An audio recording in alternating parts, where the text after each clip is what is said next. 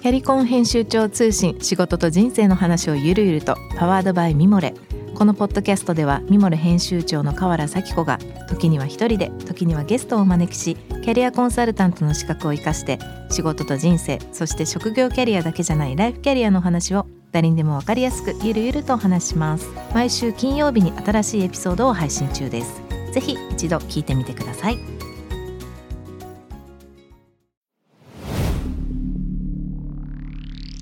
こ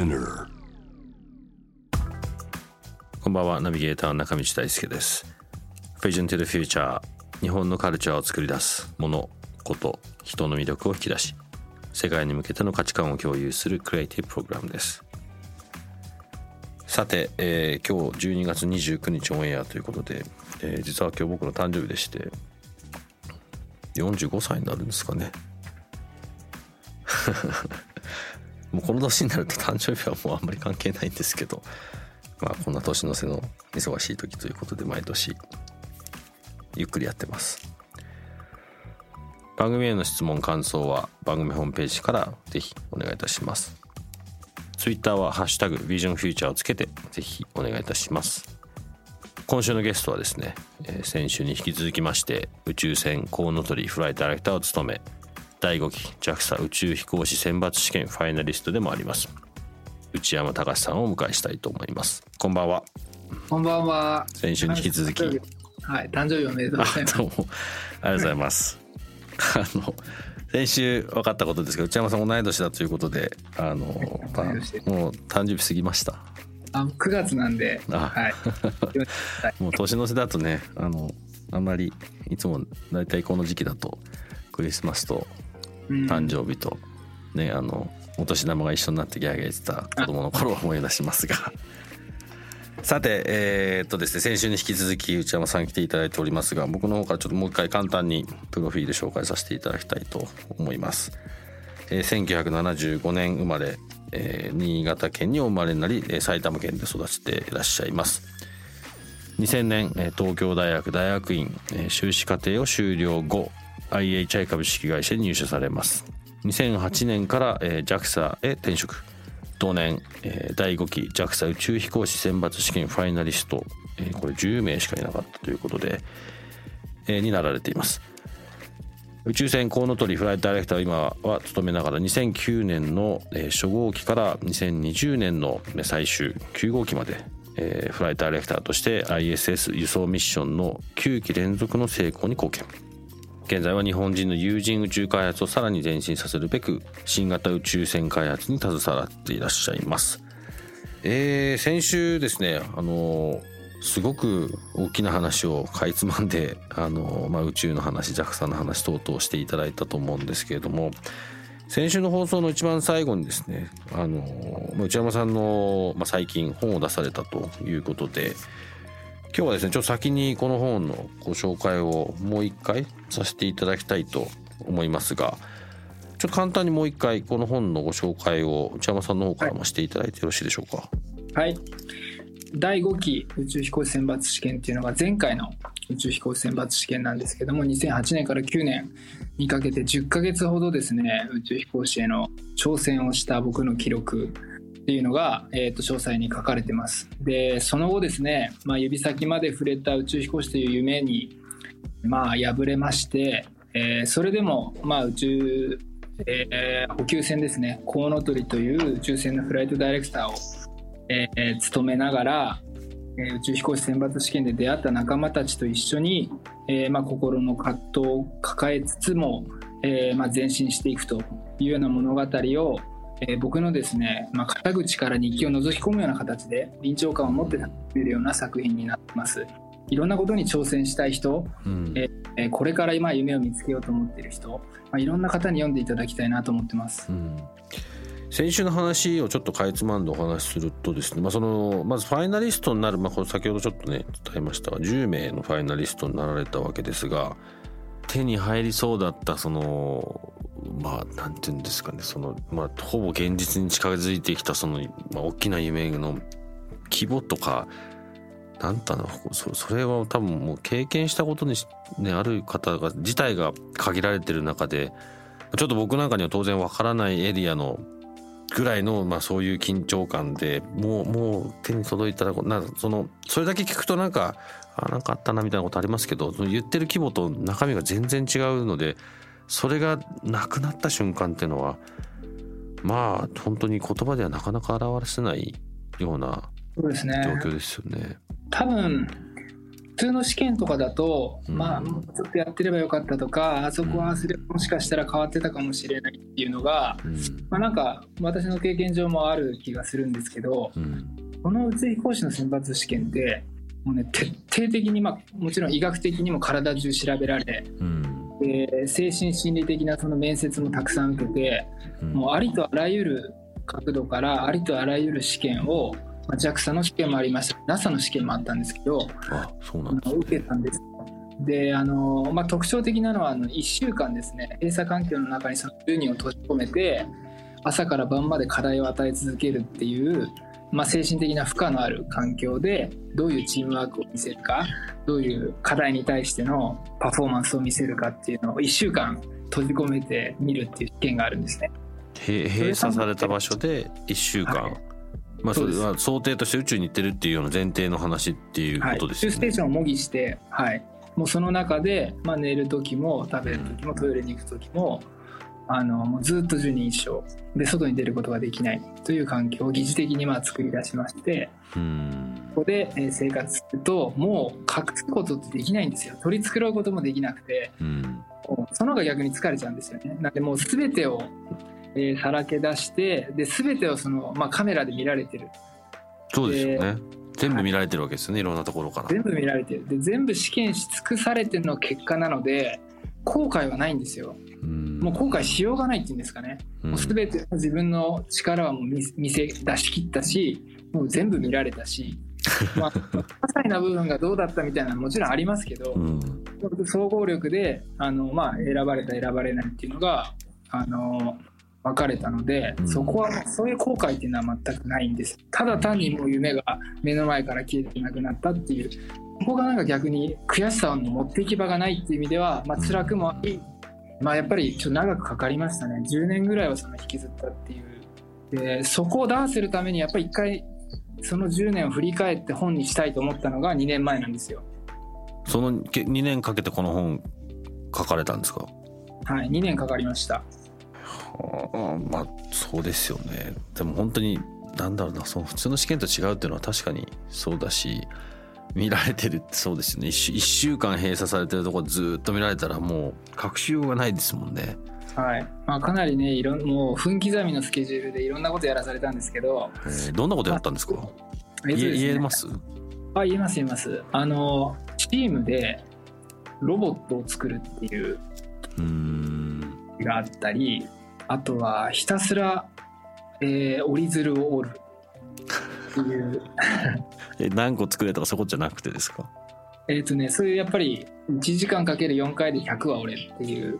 ぐらいなんですけどまあ、ひたすら単純作業をやってまあ遅れてるとそのお叱りが来て、えー、もっとペースを上げてくださいみたいな。でとてもじゃないけど間に合わないのでみたいなことを言ってもまあとにかく俺みたいなのが来てそれがその宇宙飛行士と、まあ、管制官を模擬してるんですよね。地球から指示が来て、えー、無理なにはどういうパフォーマンスを見せるのか。みたいなチームワークみたいなことも含めてですか？そうですね。はい。結構一つ一つは別に大したことないんですけどもそれを時間の制約だったり、うん、いろんな制約をあの後から追加されたりして計画変更させる。その時にそれでも精神的に安定したパフォーマンスを見せることができるかみたいなところも見られてた。もうなんか想像しただけで僕ダメですね。まあ当然ですけど。いや。でも僕楽しかったですけどね、その閉鎖環境の。もう一回入ってもいいなと、あの出た直後ぐらいはね、思ってましたね。ああ、そうです。でも、そうなんだ。はい、とでもと、1週間、運動も、まあ、できないんですよね、きって運動というか、その、どどのぐらいのサイズの閉鎖感あの閉鎖された場所だったんですかねそういう意味じゃえっとね、大きく大体2部屋ぐらいあって、うん、でまあ、そこそこ広いんですよ。えっと、10人が座れるようなテーブルが、まあ、2箇所ぐらいにあってであとカプセルホテルみたいなあのベッドが人数分あってなかなかでも楽しかったです。っていうのも その10人がすごいもういい人ばっかりで、うん、かな全然衝突することがなくて、うん、どんな厳しい課題を与えられてもなんですかみんな皆さんやっぱりなんかチームワークリーダーシップあのフォロワーシップとかがやっぱりたけてる方だったので、うん、まあ、何もなんかこうチームでお互いを高められるっていうようなパフォーマンスを見せられてすごいなんかやっててワクワクしたんですよ。うん。それきっとすごく大きい。まあ多分そのそういう人たちだからこそそのラストの10人に残ったんだと思いますけどきっとその人たちの話もね後からちょっと出るのかもしれないですがなんか想像しただけですごい羨ましいなってちょっと思いました。さて、えー、そのファイナリストの、まあ、試験の模様を、まあ、一部ね今教えていただきましたが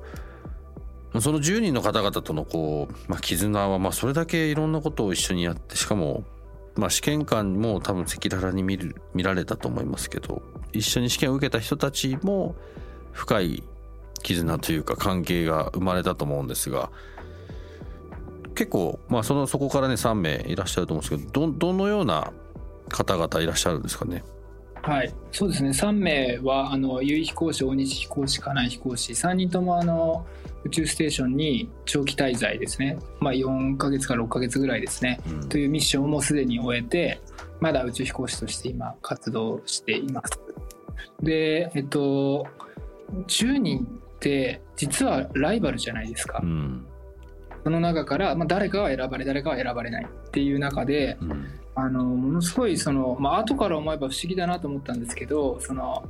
相手をなんか蹴落とそうみたいなことって全くなかったんですよね。うん、でみんなの気持ちとして、まあ、ものすごい課題を与えられるんですけどそれを一緒にみんなでその、まあ、宇宙飛行士として夢に向かって一緒に頑張ろうぜっていう気持ちがものすごい強い仲間で、うん、で10人が10人ともものすごい今仲良くて今でも仲いいんですけど、うん、まあ、お忙しくてなかなかね会えないんですけど本当にあの今皆さん世界各国であのご活躍されてますけどやっぱちょっとねたまには会おう会おうみたいな感じで、まあ、数年に1回ぐらい会ったりっていうような関係を今でも続けてます。きっともう想像ができないぐらいの深い関係が一気にそのタイミングでできてなんか親友とかってこうだんだんだんだん時間をかけて本来はできるものかもしれないですけどきっとなんかそういうのがこう一気にバンってこうできたような感覚に近いのかもしれないかなとちょっと聞いてて思ったんですけど。いやそうだと思います。なんか根っこでつながってる人と、うん、まあ、なんか出会えてでその濃密な18日間とか、そうそう一緒に過ごしたっていうことで、まあ、それがなんかきっともう永遠に続くのかな永久に、まあ、死ぬまで続くのかなっていうような感覚ですかね。うんそのまあ、当然皆さん同じポジション、まあ、同じその宇宙飛行士というポジションに対してそれなりの思いがあって最後の10人になってそのうちのまあ2人か3人は選ばれるってなった、まあ、さっきの話じゃないですけど自分がかなりこうまあ、高揚もしてるでしょうしそれなりのあいけるかもっていうところも当然思いながらの中で何ですかね、まあ、ライバルっちゃライバルだしすごくなんだな。あんまり他にやっぱり比べられないような状況ですよねそのタイミングその状況っていうのは。うん。いやなかなかそういう機会ってないですよね。でもやっぱりそこで決められたことってもう必ず、まあ、変えられないわけだから、うん、で選ばれた瞬間なんてなどは、まあ、皆さんいろんな思いを抱えてたと思うんですけども、うん、まあ、みんながみんなやっぱり合格した、えー、3人を祝福しましたし、うん、で多分全員思ってたと思いますけどこの3人ならやれるっていうふうに思ってたので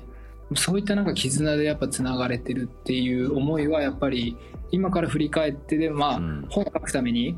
えー、やっぱその10年をもう一回真正面から振り返ったんですけどやっぱりそうだなっていうふうに思う。うんまあ、その中でこう、まあ、本書くのに2年を費やされてそこのまあ現実そこで自分がそこにその場に行けなかったところからのまあその逆逆というかその仲間にはなりましたけどもそこでそこからの葛藤っていうのは結構その10年間どんなような思いだったり、まあ、先ほどあの話ありましたけども内山さんはそのまま宇宙開発に携われていらっしゃって他の方はもしかしたらそこには同じ場所にはいなかったかもしれないんですが、近いところで合格された3名をまあ見るというかもしかしたら一緒に仕事をしてるかもしれないですね。そのあたりのこうプロセスっていうのはどどんな感じだったんですか？はい。これも僕あの本を書くっていう活動の中で、まあ、新たな気づきとしてあったんですけども、うん、自分は受からなかったですぐその横で、まあ、同じ JAXA の中ですよね、うん、であの3人が新たな人生をスタートさせて、うん、えー、宇宙飛行士としての訓練に入るっていう状況なんですよ、うん、僕それすごい嬉しかったんですよね。まあ、自分が近くで見れるわけだし、うん、一体どういうふうに彼らが本物の宇宙飛行士になっていくのかっていうプロセスを、まあ、近くで見れるわけですよね。である人からそのそれって逆に辛いんじゃないかなっていうふうに言われて初めて、うん、あそういうもんかもしれないなって思ったんですけど僕にとっても全く真逆で本当に近くで見れてすごい嬉しかったと。あの刺激も受けるしあ頑張ってんだから俺も頑張らなくちゃってもう常に思える存在がすぐ近くにいるって、うん、なんか自分にとってもプラスですしそれを間近で見れるってすごい幸せなことだなと僕は思ってたので、うん、ここはねあの本当にあの僕にとってはプラスでしかなかったんですよね。で他の人たちにとってはやっぱりちょっと離れてると情報があまり入ってこなかったりもすると思うので、僕は積極的に彼ら頑張ってるよっていうのを情報として発信して共有したりっていうような感じであの、まあ、長くその彼らが本当に宇宙に行くまで、うん、しっかりとその彼らが歩んできた道っていうのをみんなで共有してっていうようなことには、まあ、一緒にそういう思いを共有したいなっていうふうに思ってきてました。うん。やっぱり心の葛藤って多分人それぞれあったと思うんですけど、うん、やっぱり会うとやっぱ楽しかったこととかえーまあ、楽しかったこといっぱいあったのでそういう話がメインなんですけど、うん、それぞれ心の底にはその落ちた方たちはあの葛藤を抱えてたんですよ。うん、それ自身腹を割って僕自身は実は話したことがなかったんですね。うん、というかもう誰にも言ったことなかったんですよ。でそれをこの本を書くという、まあ、僕にとっては一つのチャレンジだったんですけどチャレンジの中で全て赤裸々に書き切ったっていうことでえーまあ、もう12年経ったので他の、えー、ファイナリストのメンバーとも、うん、まあ、これをきっかけにその辺の話も一緒にできたらいいなっていうような思いもあります。実はねあんまり話してないんですね。そうなんですね。でも想像ですけど受かられたこの3名ゆうさん大西さん金さんは内山さんがいてくれたおかげでその話を多分他に残りのまあ6名の仲間にも共有まあ、できたというかしてもらったというか。で6名の方も多分聞きづらかったりすることもあるあるあるんですよね、きっとね。なかなか本人たちって、まあ、大変なんで忙しいのでで自分自身もね日本じゃなくて今度はアメリカを拠点にヒューストンを拠点に世界中飛び回るっていうような生活の中で、まあ、忙しいわけですよ。で我々もちょっと気使うじゃないですか、うん、宇宙飛行士になんか直接最近どうみたいなの聞きづらいですよねだからそういうふうに間にワンクッション入るっていう意味では、私はまあ仕事関係で会うこともできるし、うん、しょっちゅう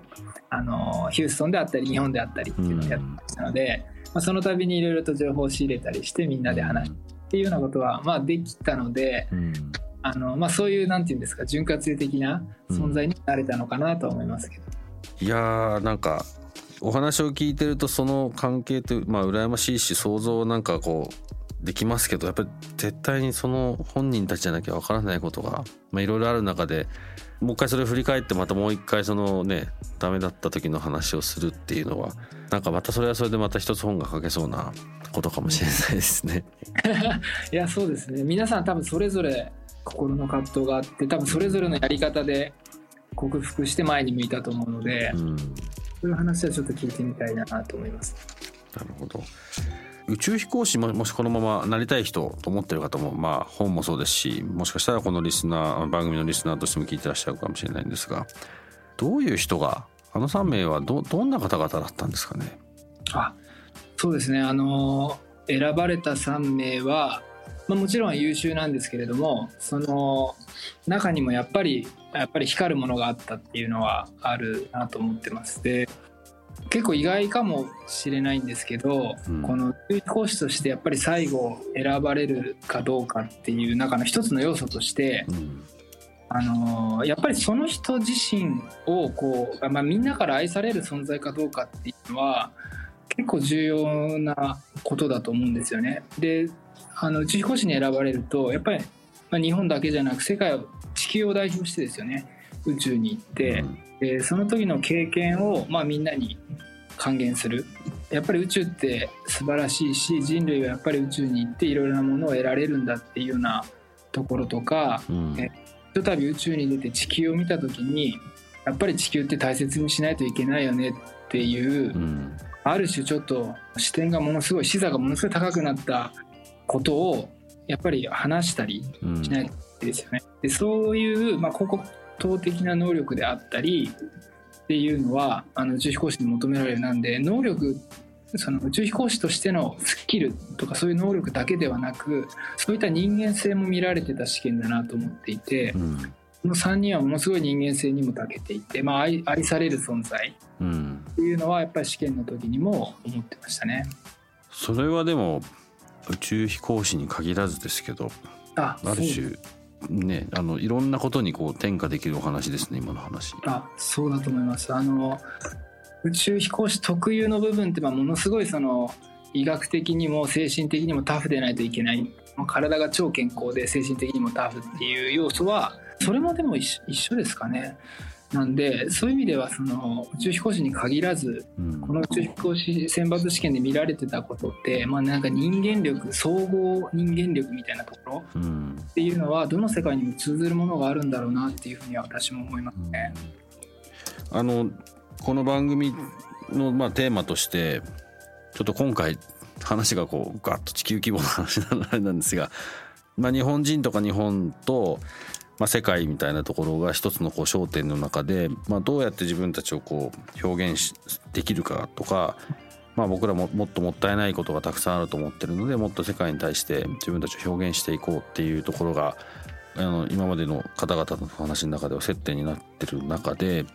あ、世界の中で自分自身がこうちゃんと愛されてるかどうかみたいな人として、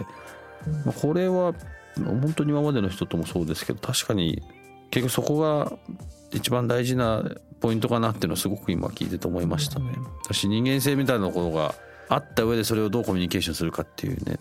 なんかよくあのどういうふうにして日本人がもっと世界に出ていくべきかもしくはもっとできるのにやってないこともったいないよねみたいな話が多かったんですけどちょっとなんか話が同じようですけど少し違った角度でそういうふうに考えられるっていうのはあのちょっとなんか原点に戻されたお話だったなと思って。まあ、ただその宇宙飛行士の方々もそうですけど、まあ、そこを、まあ、いろんなことができる中でそこがやっぱりピックアップされてるなと思われたっていうのは、ま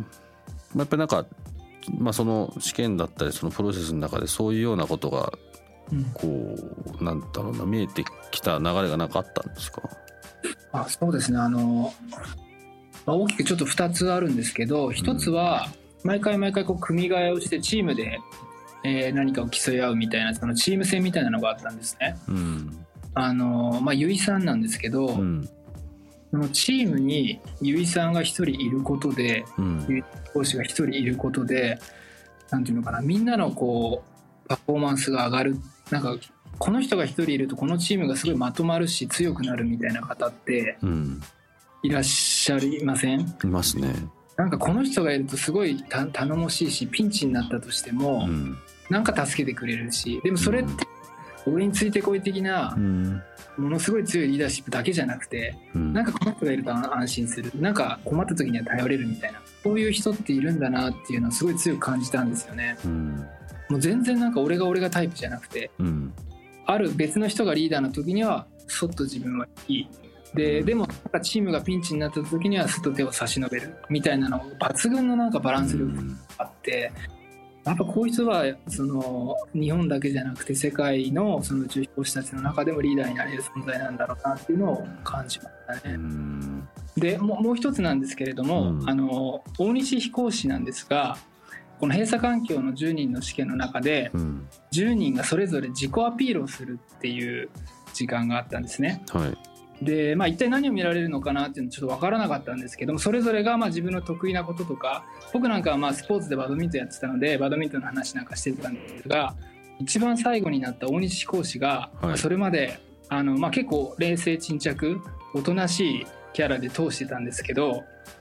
突然ですねあの劇団四季の、うん、えー、まあ、一つの物語のワンシーンを、ええ、まあ、一人三役ぐらいで演じ始めたんですよ。であの最初はちょっと寒い棒が立った鳥肌が立ったんですけど、うん、だんだんですなんかこうもう真面目に演じきるので、うん、だんだんだんだん引き込まれていってでそれが僕だけじゃなくて他の9人全員が最後まで見入っちゃったんですよね。でなんかなんて言うんですかねその人を引きつける力っていうんですかね。こういう時に急にまあそういうあのサプライズですね。みんなが思いつかないようなことをやって、うん、で人の心をまあ掴むっていうような力があ彼にあったんだなっていうのを実は彼僕同級生なんですけど大学の時の。はい。すごい驚かされて。大学の、ね、研究室も一緒で、はい。それでまた最終選抜でも出会ったんですけども、うん、まあ、彼のなんか新しい一面を見れた感じがしてあなんかすごいなと思ったんですよね。なんか人を引きつける力っていうんですかね。それはなんかこう特に何かをやってとかもうもう何にもノープランで向こうがあの要するに試験試験官からこう託される中であなたの自己アピールをしてくださいっていうような、はい、そそれだけの中でそれだけですね。それぞれ時間だけが与えられて、うん、他の9人が、まあ、それぞれの自己アピールタイムを聞くっていう感じですね。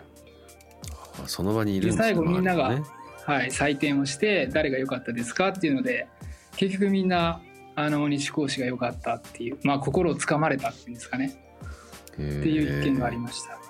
すごいですね。なんか結構じゃあ長い長い時間大西さんはそれを、まあ、当然そのタイミングでこう何か考えてらっしゃったんですよねきっと。いや本人に後で聞いたら、うん、もうなんかやけくそだっつってましたね。ええー、あのまあ自分自身そんなに得意なこともないし、うん、彼そんなにスポーツとかもあんまりする方じゃないんですよね。うん、でやっぱり好きなあの劇団四季を見て何度も何度もその物語が好きだったみたいなんですよ。で何度も何度も見る中でまあ覚えていって一番感動するシーンっていうのを、うん、もうこれをやろうって決めて一か八か勝負に出たというようなことを言ってましたね。これこれあんま人に言った話じゃないですけど昔僕ロンドンに住んでたんですけどその時になぜかなんかそのなんだっけななんかオーディションの話があったんですね。全然あのそんなことをやりたいとかって話じゃなくて。でその時になぜか僕しなんか CM にあるか日本人を多分探したんですよねきっと。でその時にじゃあオーディションに行ってくれってまあまあいいかと思って行ってみたでそういう場所に行ってやってくれてたのは電子レンジの中で自分がいると思ってそれを表現してくれって言われて、なんかグーとか回りながらやったんですけどやっぱり全然恥ずかしくて全然できなかったんですよ。うん、そんな僕と比べるのはちょっともう大変失礼な話なんですけどそのちゃんとななんて言うんですかね頭で分かってもちゃんとこう中に入ってそれをしかもやっつけっておっしゃってねたみたいですけどそれはガッツも必要だし、うん、当然クリエイティビティの部分もすごく多分必要だしそのそのもうもうそこしかないタイミングでそれを出すっていう、うん、なんていうんですかね。もう全部が研ぎ澄まされたようなことなんじゃないかと思いますけど、えー、それをでもやっぱそういうところが別にそのおそらくあれですね。その大西さんのそのやったなんていうんですかね。パフォーマンス自体がうまいとか下手とかそういうことじゃおそらくないんですよね、きっとね。そうじゃないですね。はいあななんでそんなみんなが引きつけられちゃったんですかね？なんですかね。まあまあ彼の人間性っていうのもあるし、うん、そのやっぱ恥ずかしければ途中で笑っちゃったりとか、うん、なんか照れ隠しとかしそうじゃないですか、うん、そこに最後まで真剣にやややったんですよ、うん、もう本当にうまいとか下手とかじゃなくて、でその自分が好きなシーンっていうのをまあみんなに届けようっていうのもあったんですかね。それでもう見入っちゃったんですよね。うん。で、まあ、キャラがもうそんなことするキャラじゃなかったんですごい驚いたとともに、うん、あなんかすごいやっぱり愛せる人間なんだなっていうふうに思って、うん、でそこがやっぱり審査員の方試験官の方にも響いたみたいで彼にはこういう能力があるんだっていうのを、うん、まあちょっと垣間見たシーンだったみたいです。そうですよね。それまで、まあ、皆さんと同じように、いろんな角度から大西さんを試験官の方はずっと見てる中で、はい、えこんなのが 最後出てきたかみたいな。いやそうだと思いますよ。うん、掴まれた感じでしたねきっと。ね、いや本当にそうだと思います。あこんな一面が彼にあるんだなっていうのを、うん、こうまあ見せつけたというかね。うんまあ男だとよくあるかもしれないですけどかっこつけちゃう部分とかもあるじゃないですか、うん、で特にまあ最近になってやっとその辺がもう少し散々妻に言われるんで分かってきたかもしれないかなと思うんですけど、うん、人間ってかっこつけてる時が一番かっこ悪いんだよなっていう感じ？でもしかしたらそれを新しい一面とかサプライズとかこうそれよりも自分のことをこう出す出したっていうことなのかもしれないですけど、うん、なるほど。なんかそういう人に出会えたこと自体がすごい羨ましいですし僕の中でもなんかああなるほどそういうことでやっぱ人ってつながってるなっていうのがなんか自分の中でもね自分の仲間になってるみんなとかいろいろ考えるとやっぱそういう自分の中でもすごい勉強になりますね。うんなんかちょっといろいろ今日は今までと違うなんかあの考えさせられ まあ今今までもすごい考えさせられるんですけど、うん、ちょっとまあ規模も違いますし種類も違いますけど、はい、いやすごい楽しいです今日は。と言いながらですね結構もうお時間が来てしまってると思いますのでもう一回ね最後にあの、まあ、この邪魔さんの本ですが、まあ、宇宙飛行士選抜試験ファイナリストの消えない記憶 SB 新書の方から12月5日に発売されておりますがまあ、今日のお話もそうですしおそらくその宇宙飛行士に、ね、なりたい人と今夢をね見てる方々も当然そうですが、まあ、それ以外の多くの人に何かヒントがあるような本だと思いますのでね是非リスナーの方も手に取ってみていただきたいと思いますし先ほどちらっと聞きしましたが実は JAXA 第6期が近々あるんですよね。はい、去る10月23日なんですけれども、うん、来年秋に13年ぶりになります、えー、第6期の、えー、宇宙飛行士選抜試験を行うと、まあ、新たな募集を行うって発表がされまして、うん、でちょうど僕本をほぼ書き終えた翌々日ぐらいだったんですよで僕はもうそのいつ次行われるかわからない状態で本を書き上げて、うん、たところで次のニュースがあ来年っていうニュースが来ましてで僕はもう本を書くことで結構心の整理を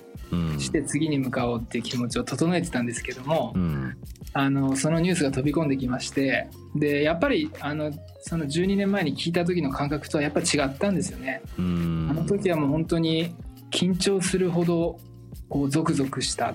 ていう気分だったんですが、うん、今回はまあ今度まあまた新しい宇宙飛行士が生まれるなというワクワク感はあったんですけど、うん、なんかちょっと自分事ではないというかっていう気持ちでやっぱりちょっと心の整理はできたのかなっていうふうには思ってはいるんですけれどもそう来年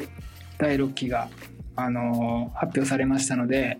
でその後ですね5年程度動きぐらいに宇宙飛行士の選抜試験やっていきますっていう発表もセットで言われましたのでぜひ本当に興味のある方はまあ、僕の方も参考にしていただきつつ、うん、あのちょっとでも興味ある方は絶対挑戦してほしいなもう素晴らしい試験なのであのチャレンジしてほしいなっていうふうに思ってます。なんかタイミングを持ってらっしゃいますよね。まあ、たまたまなんですけど。今頃 JAXA に転職してすぐの方とかいらっしゃればなんですけど。ね本当ぜひ、あの宇宙飛行士まあなれるチャンスがね、まあ、まず一歩踏み出さないと何も始まりませんからね。ぜひこの第6期来年10月ですか。あ10月まあ月は分からないですね。まだ来年秋と。来年秋ですか。ぜひトライしてみてください。分かりました。ちょっとまだまだ本当にいろいろお話を聞きたいところですが、えー、と今夜は宇宙船コウノトリのフライトダイレクターでもありますし、えー、第5期の JAXA 宇宙飛行士選抜試験ファイナリストでもありますじゃあ隆さんでした、えー、本当にどうもありがとうございました。2週にわたりまして次回はスタジオでお会いしてお話できればと思います。そうですね。はい、はい、どうも本当にありがとうございました。あありがとうございました。J-Wave.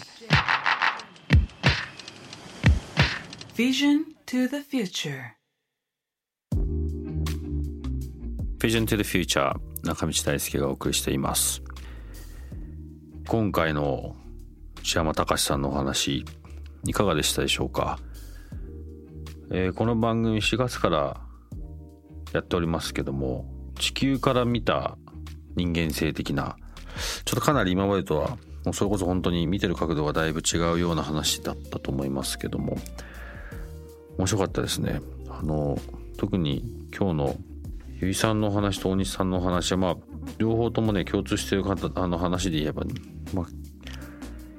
結局その人自身の人間性がどうみんなに愛されるかどうかっていうところが宇宙飛行士としての資質っていうことでもありましたけどもおそらく人間にとって一番大事なことでもあり、まあ、まあ一応この番組のテーマであります日本と世界っていうことの中でも同じことなのかなと聞きながら思っておりました。ちょっとかなり勉強になった2週間だったと思います。ジャーマさん本当にどうもありがとうございました。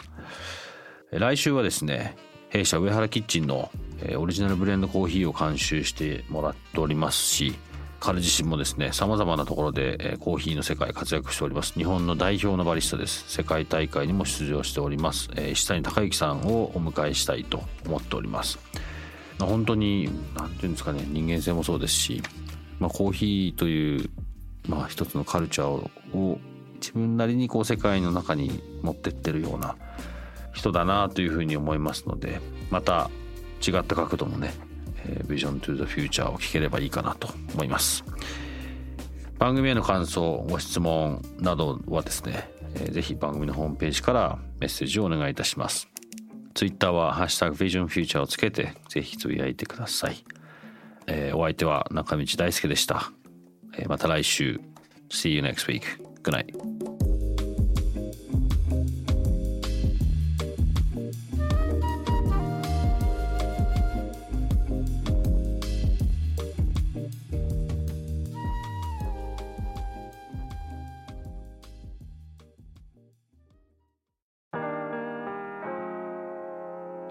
の神崎めぐみと編集者の大森洋子でお届けする雑談ポッドキャストウォンと私のお名前なんての？